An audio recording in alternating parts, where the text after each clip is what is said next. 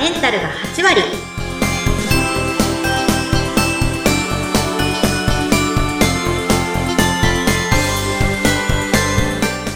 らっしゃいませ。吉家の旅子先生です。インタビュアーの土井さとみですどうぞよろしくお願いいたしますよろしくお願いします。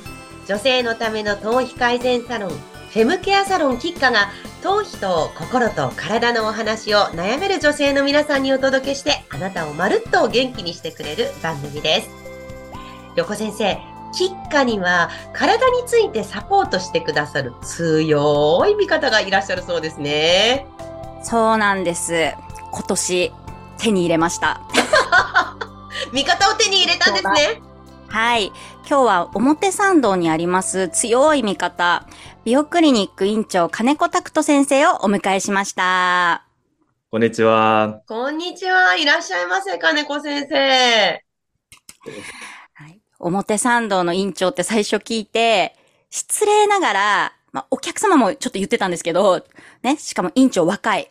ちょっと苦労知らずなボンボンかなーって 思ってたんですよね、最初。なんてことをすごい思い込みですよね。でもね、全然違いました。もう全然ごめんなさいって感じで。ああ、なんかやさ、優しそうな気さくな感じの、あったかい感じの先生でいらっしゃいますね。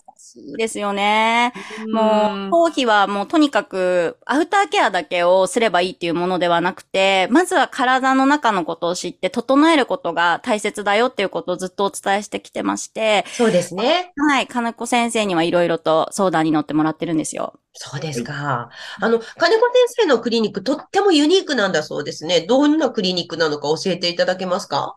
はい。えー美容クリニック表参道という名前でクリニックやってるんですけれども、うちが扱っているものがですね、予防医学と分子栄養医学というものを扱っているものです。うんで、なかなか聞き慣れないものだと思うんですが、どういったものかと言いますと、えー分子栄養医学ですね。主にあの血液検査を中心にして、えー体に足りない栄養素ですとか、あとは組織のダメージを見て、で、それに対して足りないものをサプリメントですとか、あとは食事で補っていくということをやっております。ええ血液検査で足りない栄養素がわかるんですか？そうですね。かなりいろんなことがわかりますね。ええそうなんですねうん。あの、ところでこの分子栄養学っていう言葉初めて聞いたんですが、旅行先生はご存知ですか？はい。あの、これはクリニックで点滴を受けた時に知りまして、点滴、点滴どうして点滴受けたんですか？いや、今年なんせハードすぎて、もう何回か倒れかけて、どっか悪いのかなと思って、あ人間ドック行ったりとか、普通に病院も行ったんですけど、特に、まあ、異常もなくて、で、紹介で、あの、点滴をちょっととりあえず受けてみようと思って、まあ、軽い気持ちで、あの、金子先生のクリニックに行って、あ、うん。で、点滴をこう、ぼーっと受けてたら、壁に見たこともない検査がいっぱい貼ってあるんですよ。魅力的なやつ。え、何ですか、それって。な、なんだろうっていう、こううんうん。うんで、その中で分子栄養医学っていうのを知って、で、まあ今のお話を聞いて、でそれもまたこう、ちょっと気軽な気持ちで受けてみようっていうか、もうなんか金子先生ワールドみたいな感じで、なんかいいろいろ教えてくれるんで、点滴受け受けてる時に。いろんなことを教えてくれるので、なんかこの先生に言われたらちょっと受けようかなみたいな 状態になってて、んで、あの、受けてみたんですよね。うんえー、血液検査を受けて、じゃあちょっと、まあ、気軽なって感じっておっしゃいましたよね？どうだったんでしょう、まあそう結果は。もうなんかまず、とにかくこの疲れ？疲労は、まあ、自分に体力がないからなのか、それともどっか悪いのかとか、ずっとこうやっぱ悩んでたんですよ、自分の中で。あ、そうでしょうね。倒れそうになるぐらいですもんね。まあでもまあ、もともと働きすぎだしっていうのもあってうん、一人ブラックって言われてますもんね。そうそうそうそう。もう体力つけなきゃつけなきゃみたいな根性論で生きてて、うんうん。他に筋トレとか言ってたけど、でも筋トレしてたんですか？筋トレ行ってました。パーソナルトレーニングとか行って、もうガツガツ筋トレしてて、でもダメだなと思って、で、まあ、今回検査を受けさせていただいて、で、結果がね、うんうん。分かったよって連絡をいただいて、で、もうなんか、金子先生が、いやー、これは、みたいな。これは、これは？どういみたいな。これはまずいって？そうそうそうそう。あの、フェリチンの検査をして、うんフェリチンですか？はい。で、このフェリチンが私もなんとなくしかわからなかったので、え、フェリチンって、え、え、貧血？みたいな。でもそれってヘモグロビンじゃんみたいな。うんそうそう、なんかあの、ヘモグロビンじゃなくて？みたいな。うんヘモグロビン別にギリギリ大丈夫って言われたのになんでみたいなところから始まりまして、うんで、私の数値はいくつだったかというと、うん。6だったんですよ。一桁。六、六。でそう。で、6も、あの、いいんだか悪いんだかも分かってないから、わかんないですよね。えー、6なんだっていう 感じだったんですけど、金子先生が6ですよ、みたいな。金子先生、これ六ってどうなんですか？これ相当まずいですね。相当まずいんですね。はい。え、本来はどれぐらいあってほしい数値なんですか？まあ、女性の方は実際フェリチンかなり低い方が多いんですけども、できれば目標値としては70ぐらいは欲しいところです。ね絶句しますね。うん70欲しいところ6ですか？もう一桁はかなりしんどいと思いますね。あうんそうなんですね。フェリチンが少ないと体が辛いんですか？もう体が常に言ってみれば貧血っていうのはですね、酸欠みたいなものなので、常に高山トレーニングでされてるような感じですね。ね もうエベレストの上の方にずっといらっしゃるような形になります。そんなエベレストの上でハードワークをしていたって、旅行先生奇跡の人だったんですね。いや、でも別に元気だしとかってね、思ったり、けど、なんか夜がとにかくしんどかったんですよね。朝は元気で、あ、ここでちょっとあれですかね、ヘモグロビンとフェリチンがごっちゃになっちゃうので、違いを先生に。そうですね。ねうんうんうんうん。えっとですね、ヘモグロビンっていうのは皆さんお聞きされたことがあるかもしれないんですが、えーまあ、酸素を運ぶものですね。で、フェリチンはですね、えーこれとは違って貯蔵鉄を表しています。まあ、貯蔵鉄っていうのは、まあ、体の中でですね、鉄がこう剥き出しの状態であると、うん。活性酸素を出していろんなものを障害してしまったりとか、あとはばい菌にとっても鉄って非常に大事な餌になるんですね。ええばい菌に使われてしまうんですよ。なので、周りをこうタンパク質でコーティングする形でうん貯蔵してます。えて鉄を周りタンパク質にするんですか？そうなんです。で、それがフェリチンというものになりますね。なので、フェリチンを見ると、まあ、いかにその体の中で鉄が不足しているかどうかっていうことがわかるっていうことになります。ただこれがですね、健康診断で日本は基本的にフェリチンを測らないんですね。うんうん。初めて聞きましたもん。そうなんです。なので、ヘモグロビンだけで貧血ないねって判断して、でも実は、あの、良子先生のように、フェリチンが非常に低くてですね、うん潜在的に、えー鉄が不足している方っていうのは非常に多くいらっしゃいます。ええそうですか。えー先ほど金子先生、女性に多いっていうお話されてましたが、もう体感として女性の中どれくらいフェリチン不足って感じてらっしゃいますか？うちで検査をするとですねうん、まあ、おおよそイメージで言うと、3分の2以上はえ？フェリチン不足、フェリチン低いですね。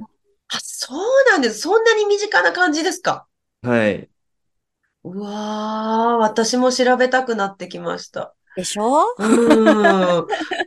今すぐ行こうかっていうぐらいに調べたくなってきますね。今すぐ行った方がいいですよ。うん。ね、行った方がいいですね行った。方がいい。ええ旅行先生、あの、旅行先生の周りでも調べた方いらっしゃるんですって？いや、もう本当に流行ったんですよ。この月、1ヶ月、2ヶ月流行って、流行ったっていうのは、つまり旅行先生が6だったよっていうことを言いふらしたんですね。あ、なんかもう絶対、なんか疲れたって言った瞬間に、それはって、もう自分がそうだったから、それはもしかしてっていう話を。それはもしかしてフェリチンがあなたには足りない。そうそうそう。かもって絶対足りないかもよって言ってて、どうもこうね、女性って疲れてるのが普通だって思っちゃったりとか。確かに、かし母さんだって特にね。そうそうそう。それで、私のことを最初フェリ、フェリチン6って笑ってた人が、うんあの、金子先生のところで 検査したら5だ、5だった人いて、1かったとか言って、なかなかですよね。今、あの、対決してるんですよ。どっちが数値上げられるかっていうのを。楽しみですね。どこまで上がってくるかね。そうそうそうそう。ーええもうそうなんですね。え、上がってくるかっていうことは、それ絶望することないってことですか？うんはい。あの、適切に対応すれば、どんどん上げてこれるんですね。うーこれが栄養療法っていう形になります。あ、そうなんです。栄養療法というのは、まあ、食べるものを工夫するっていうイメージですか？えっと、どちらもやりますね。サプリメントと食事、両方大事なので、えーどちら、えーどちらもえー大事にしています。うーん。例えば、フェリチンの数値を上げるために食べるといいよというおすすめのものはありますか？まあ、例えば鶏レバーとかなんですけれども、うん、うん。うんえー鉄不足を食事だけで補おうとするとかなり大変なことになりますね。うんあ鶏レバーを、はい、うんうんもう何十グラムも何百グラムも毎日取るっていうのは結構 現実的じゃない。